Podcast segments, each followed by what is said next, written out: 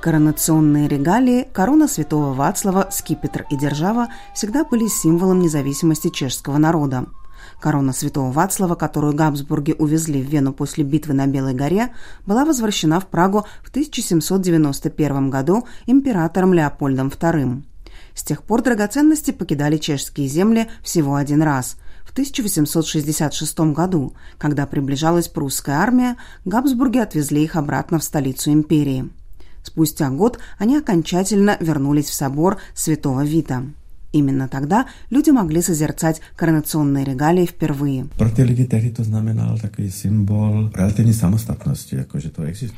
Для людей в то время это означало символ существования нации. Когда поезд прибыл в Прагу, его уже ждал золотой экипаж. Tak už na něho čekal zlatý kočár, рассказывает директор отдела по охране памятников президентской канцелярии Петер Кроупа. С тех пор общественности нечасто доводилось посмотреть драгоценности. Их выставляют лишь по особым случаям. С 1929 года, когда регалии выставлялись по случаю тысячелетия со дня мученической смерти святого Вацлава, ныне эти символы чешской государственности выставляются всего лишь в 15 раз – но тогда, в 1929 году, коронационные регалии все еще напоминали правительству молодой республики ненавистную монархию, и ее президент Тамаш Гарик Масарик даже не пришел на них посмотреть. Важную роль сыграла Святовацлавская корона в начале Второй мировой войны. Весной 1939 года, когда Нью-Йорк готовился к всемирной выставке, ее частью должен был стать и чехословацкий павильон – 15 марта 1939 года Вермахт оккупировал оставшуюся часть Чехословакии. Тем самым чешское участие в выставке в США становилось невозможным. Тем не менее, тогдашний мэр Нью-Йорка симпатизировал несчастному чешскому народу. Павильон по его инициативе был достроен.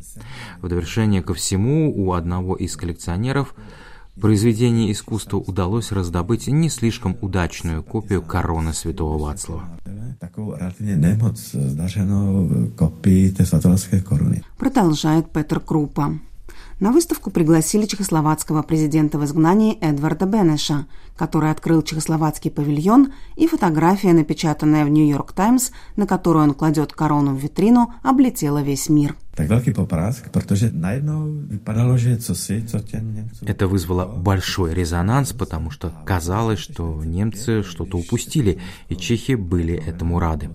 А в 1945 году, когда Чехословакия была восстановлена после освобождения, королевские регалии были выставлены с заявлением, что мы снова независимое государство. Но наступило 21 августа, и Чехословакия снова потеряла свою независимость. Но тем не менее, менее, выставка состоялась, и сделано это было особенным образом. Коронационные регалии были выставлены в колонном зале Плечника в Пражском граде, где некогда было выставлено для прощания тело усопшего президента-освободителя Масарика.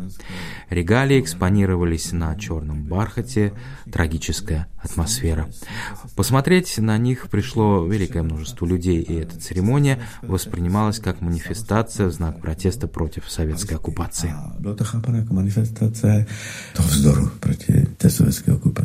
Продолжает историк Петр Кроупом. После бархатной революции Вацлав Гавел впервые выставил на обозрение коронационные драгоценности в январе 1993 года. С тех пор регалии выставляются в Пражском граде каждый год, заканчивающийся на 3 и 8, то есть по случаю годовщин основания Чехословакии и Чешской Республики.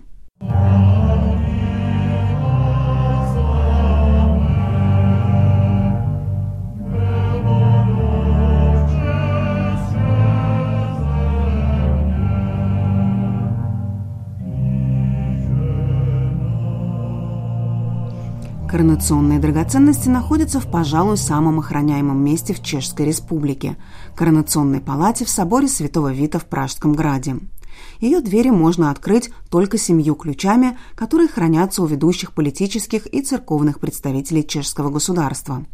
Она находится над золотыми воротами, которые также являются входом в Пражский собор – а снаружи можно увидеть два окна, ведущих в эту палату на фоне знаменитой мозаики «Страшный суд». Patrně od žádného jiného místa není sedm Наверное, ни в каком другом месте нет семи ключников, которые должны собраться вместе, чтобы открыть одну единственную дверь. Даже с атомной электростанцией это не так сложно, как с коронной комнатой. Ani u jaderné elektrárny to není tak složité, jako v případě korunovační komory. Рассказывает канцлер церкального капитула у Святого Вита Владимир Келнар. Ключ от коронационной палаты находится у президента республики, премьер-министра, председателя Сената и Палаты депутатов, мэра Праги, пражского архиепископа и декана Центрального капитула. Je taky ceremoniál,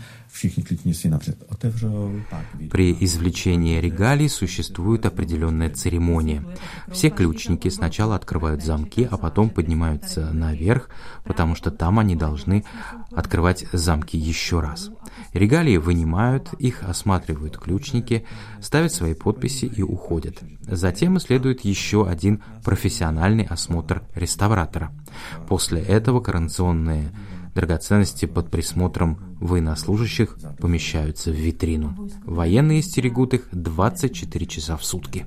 Jednak eh, vojáci jsou přítomní v té katedrále a pak na nádvoří je to přísně střeženo. объясняет директор отдела по охране памятников президентской канцелярии Петер Кроупа. Корона святого Вацлава входит в число четырех старейших сохранившихся корон в Европе. Она никогда не была собственностью чешских монархов или чешского государства, потому что по желанию Карла IV и в соответствии с буллой Папы Римского Климента VI от 1346 года она принадлежит святому Вацлаву. Si ji může půjčit. Může si ji vypůjčit ke korunovaci Государь может ее одолжить для коронации или для больших королевских торжеств, при условии, однако, что он всегда возвращает ее на место до захода солнца. Если этого не произойдет, он будет наказан отлучением от церкви.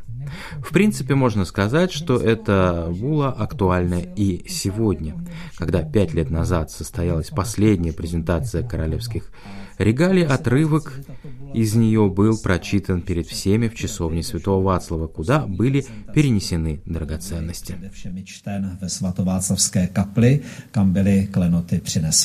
Добавляет Владимир Келнар.